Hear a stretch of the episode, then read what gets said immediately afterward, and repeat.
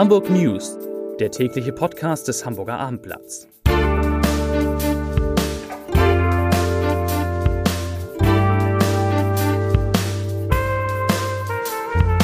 Herzlich willkommen. Mein Name ist Bernd Röttger und ich freue mich auf drei liebe Kollegen hier bei uns im Podcaststudio. Es wird heute um den tragischen Fall der SPD, um den grünen Hafen und um die erste grüne Bezirksamtsleiterin in Hamburg gehen. Aber erst einmal habe ich für Sie, für euch, wie immer drei Nachrichten aus Hamburg. Die Nachricht Nummer eins ergab sich als aufopfernder Freund, als einer, der allein das Wohl seiner langjährigen Bekannten im Sinn hatte. Doch tatsächlich hat Carsten G.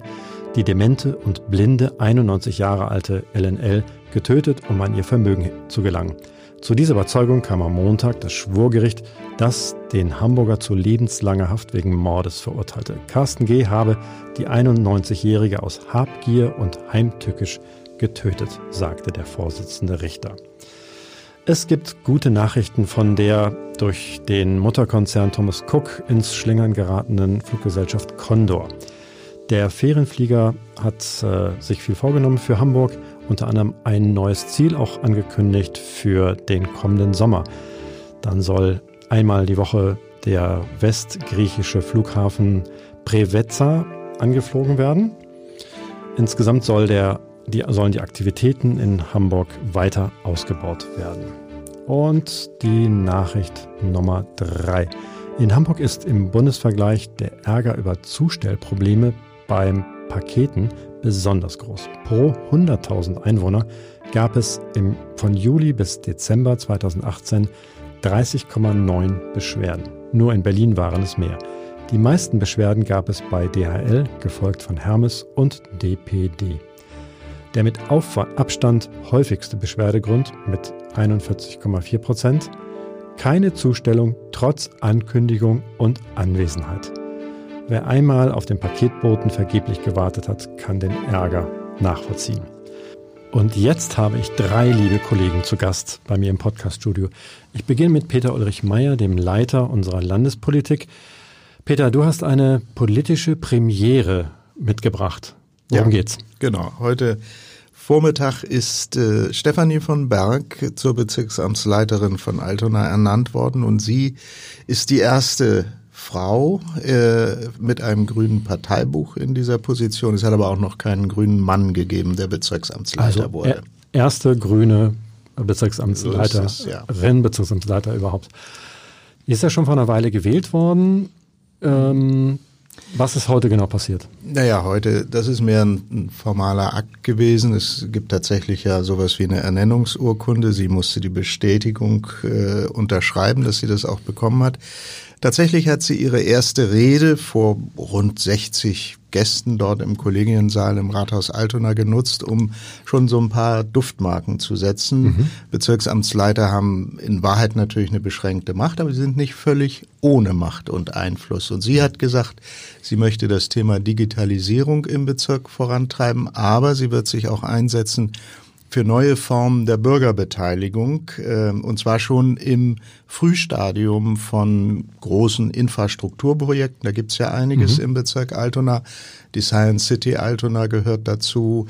Äh, Neue Mitte Altona ist ein weiteres mhm. Projekt. Hat sie das konkretisiert? Wie soll das naja, es gibt, es, gibt, es gibt ja professionelle Anbieter solcher mhm. Beteiligungsprozesse. Mhm. Der klassische Hamburger Weg ist ja, man wartet auf eine Bürgerinitiative und versucht dann, sich mit der irgendwie auseinanderzusetzen. Der Gedanke ist jetzt frühzeitig Bürger äh, zu gewinnen, um an einem solchen ähm, Prozess, Entscheidungsprozess teilzunehmen, die dann in einem mehrtägigen Workshop informiert werden über mhm. die Grundlagen und am Ende in der Tat ein Votum abgeben, äh, ob man äh, diese oder jene Einrichtung, also jetzt auf dem Gelände der Science City jetzt nicht die wissenschaftlichen Einrichtungen, sondern allgemein öffentliche Einrichtungen einrichten will oder nicht. Und was man und bei der neuen Mitte Altona kann man das ganz ähnlich sich vorstellen. Das ist also ein Stück Professionalisierung von Bürgerbeteiligung, würde ich sagen. Das klingt auf jeden Fall schon mal sehr spannend. Gab es noch weitere Punkte, die Sie quasi auf die Agenda genommen hat? ja, hat? es gibt es gibt noch eine Reihe weiterer äh, Themen, die sich aber doch in der Regel, sagen wir mal, fast automatisch ergeben, wenn man diese Position innehat. Natürlich wird es gehen um das Thema Verkehr. Da hat sie gesagt, im Zweifel bin ich natürlich als Grüne äh, für Radverkehr und Fußgängerverkehr, also für die Förderung desselben jeweils. Ähm, natürlich allgemein das Thema Stadtentwicklung Schrägstrich Wohnungsbau wird weiterhin für, auch für den Bezirk Altona natürlich von zentraler Bedeutung sein. Es trifft aber auf eigentlich alle Bezirke mehr oder weniger zu. Ein interessanter Punkt vielleicht noch, sie hat gesagt, das fand ich sehr selbstbewusst, äh, gleich am ersten Amtstag, sie möchte die Bezirke stärken und nach ihrem Eindruck ist es so, dass der Senat und die Bürgerschaft die Bezirke nicht immer ausreichend an Entscheidungen beteiligen. Wir möchten mit am Tisch sitzen und entsprechend gehört werden. Das war ihre Formulierung. Das ist in der Tat für den ersten Amtstag ähm, eine klare Ansage. Der Adressat war ja dann auch gleich mit äh, ja. dabei, der Finanz-, Finanz und Bezirkssenator genau. Andreas Dressel. Andreas Dressel ist als Bezirkssenator derjenige, der die formelle Ernennung übernimmt.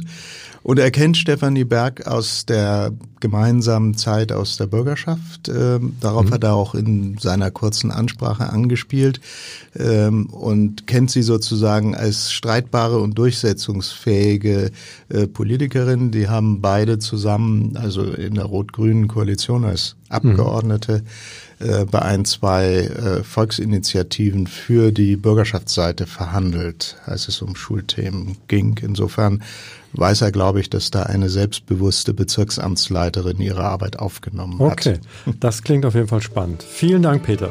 Nun zu meinem Kollegen Kapitän Kopp. Nein, Quatsch, der unser Kollege Martin Kopp, unser Wirtschaftsredakteur und Hafenexperte. Er hat Neuigkeit aus dem, aus dem Hafen mitgebracht. Der Hafen will grün werden. Was genau ist da geplant, Martin? Also zumindest die Hala hat äh, naja, angekündigt, ist, sie ist der größte Sinne. Hafenkonzern. Genau. Ähm, ich würde sagen, 80 Prozent aller Umschlags geschieht bei ihr. Ähm, die hat angekündigt, grün zu werden. Das ist äh, im Grunde genommen ist das eine Fortsetzung dessen. Wir haben hier im Abendblatt-Podcast vor, äh, ich glaube, bummelig zwei, drei Wochen über die über das Bündnis des Senats mit der Hamburger Industrie geredet. Und das ist nun das erste Unternehmen, äh, das konkret gesagt hat, was das im Klimabereich umsetzen will. Und zwar bis 2030 will die Hala ihren CO2-Ausstoß, ihren absoluten CO2-Ausstoß gegenüber 2018 halbieren und bis 2040 komplett klimaneutral werden. Was gehört dazu? Was, dazu gehören ja die Schiffe selbst nicht, aber Nein. dazu gehören sozusagen die, der, der Güterverkehr, ähm, die diese äh, Transporter der, der, Container etc. Da finde ich, also das, das, da fand ich sie sehr sogar sehr weitgehend. Sie hat also nicht nur vom Umschlag im Hafen gesprochen, sondern sie redet auch vom Weitertransport ins Hinterland, eigentlich ins europäische Ausland, Osteuropa, Mitteleuropa. Ähm, und äh, da bietet jetzt die Hala äh, ihren Kunden ein neues äh, Produkt an, ein neues Angebot. Das heißt Hala Pure. Das bedeutet eigentlich nichts anderes, dass man vom Hafen bis zur Hoftür völlig klimaneutral und alles von der äh, Hala. transportieren kann. Oder? Alles über die Hala, die natürlich, das muss man dazu sagen, auch über eigene Mittel verfügt, denn sie äh, schlägt ja nicht nur im, selber im Hafen äh, äh die Seegüter um, sondern sie hat ja über die Metrans eine große Bahntochter, die das, äh, den, den, den Weitertransport äh, der Ladung auch sicherstellt. Naja gut, aber bis zur Haustür, da gehört ja dann noch ein bisschen mehr dazu. Ne? Es gehört, es gehört eine ganze Menge mehr dazu, wenn man jetzt sagt, ich will jetzt Klima, äh, insgesamt klimaneutral werden. Natürlich. Also fangen wir bei den Terminals an. Da ist es tatsächlich so, dass das Containerterminal Altenwerder schon sehr weit ist. Es ist nämlich schon in diesem Jahr zertifiziert worden vom TÜV Nord als klimaneutral. Diese autonomen Transporter, die fahren da weitgehend äh, Ja, genau. Elektrisch. Aber die fahren, also die fahren äh, überwiegend jetzt schon mit Lithium-Ionen-Batterien. Mhm. Bis 2022 soll dieses ähm, äh, Transportprogramm völlig abgeschlossen sein. Die Containerbrücken arbeiten natürlich elektrisch. Das Blocklager arbeitet elektrisch.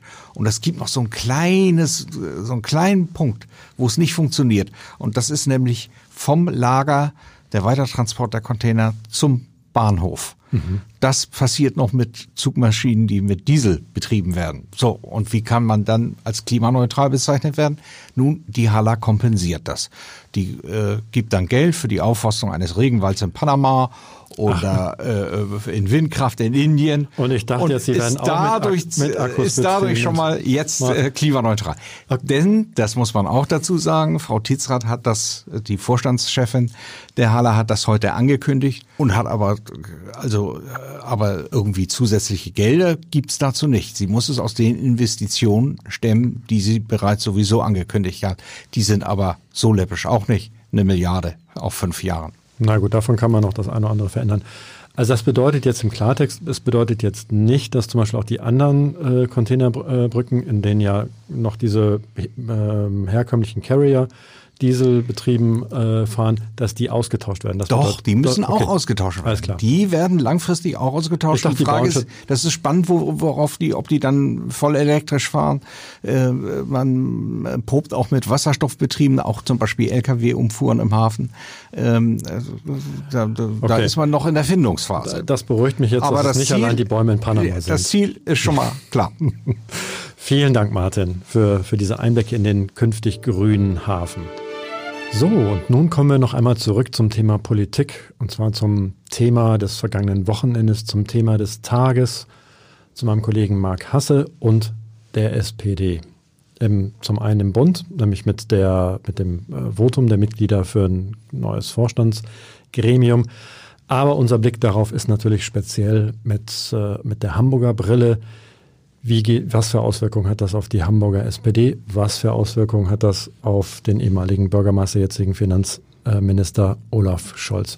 Marc, was äh, hast du, wie, wie ist der Stand deiner Recherchen, muss ich ja mal sagen, weil es läuft noch alles.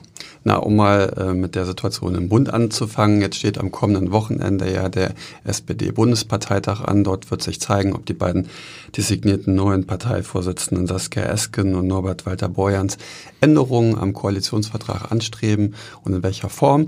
Das könnte Sprengstoff bergen. Ähm, Olaf Scholz äh, bleibt natürlich soweit die GroKo besteht, erstmal Finanzminister und Vizekanzler. Seine Chancen, Kanzlerkandidat zu werden, sind aber wohl erheblich gesunken, sagt zumindest der Hamburger Politikwissenschaftler Kai-Uwe Schnapp. Mit sagt, dem hattest du ein, ein ausführliches Gespräch geführt, ne? Genau. Und ähm, er sagt, es war immer die Frage, wie gut Scholz im Rest des Bundesgebiets ankommt. Zumindest innerhalb der SPD hat Scholz nur eine Watsche erhalten und das ist ein hinreichend starkes Signal, ihn nicht zum Kanzlerkandidaten zu machen. Wobei ich das ja auch gestern schon immer als sehr steil fand. Ich meine, immerhin muss man sagen, von ursprünglich mal 16 Kandidaten hat es Olaf Scholz bis sozusagen ins Finale geschafft äh, mit, mit seiner Partnerin. Also da sozusagen direkt von der Warte zu sprechen, finde ich schon immer äh, sehr steil. Es ist ja jetzt nicht so, dass es halt das absolute Misstrauensvotum war, oder? Es war vielleicht keine große Watsche, aber es war auf jeden Fall deutlich. Ja. Und ähm, wenn man sein Gesicht gesehen hat. Ja, gut, okay, alles klar. muss er es selber jedenfalls als deutliche Niederlage empfunden haben. Gut, und ähm, was hat denn das sozusagen jetzt, wie sehen die Auswirkungen aus für die Hamburger SPD? Also prominente Vertreter der Hamburger SPD ähm, betonen, heben die Eigenständigkeit des Landesverbands hervor und sagen, wir haben vorher schon sehr eigenständig gearbeitet. Es war auch vor der Niederlage äh, von Olaf Scholz nicht geplant, ihn einzuladen für Wahlkampfveranstaltungen. Aber die neuen planen sie jetzt ja auch nicht ein, wie wir heute lesen konnten. Die neuen planen sie auch nicht ein, aber mit dem gleichen Argument. Ähm, die, der Landesverband habe seine eigenen Stärken und ähm, dazu ähm, müsse man sich nicht abhängig machen äh, vom von der Bundes-SPD. Johannes Kahrs sagt, äh, wir sind gut aufgestellt, wir haben einen guten Bürgermeister, ein gutes Programm. Ähm, der besagte Politikwissenschaftler Kai-Uwe Schnapp sagt, Peter Tschentscher muss natürlich vor allem für sich alleine stehen. Ähm, es gibt jetzt noch weniger Grund für die Hamburger SPD, Olaf Scholz einzuladen. Das passt zusammen.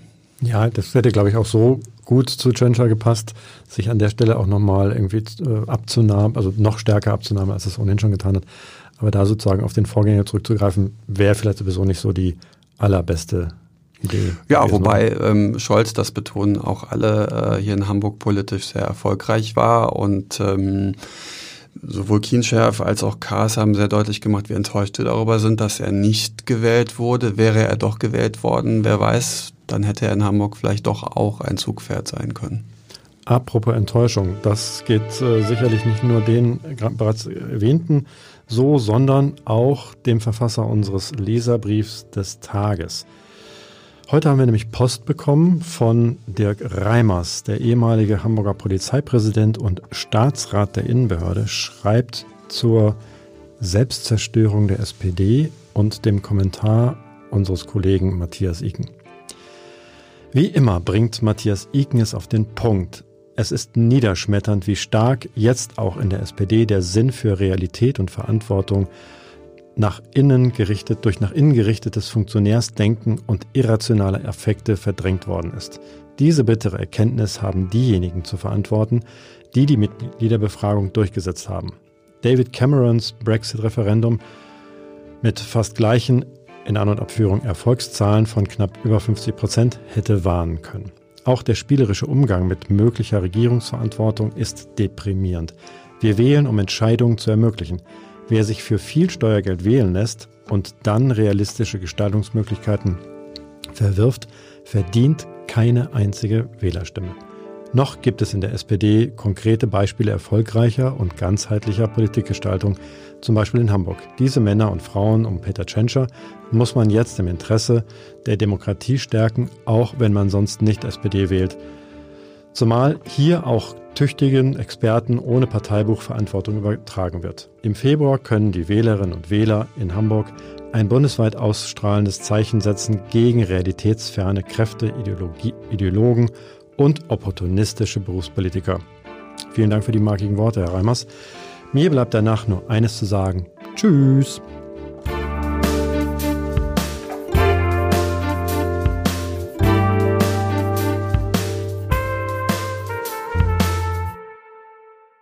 Weitere Podcasts vom Hamburger Abendblatt finden Sie auf abendblatt.de slash podcast.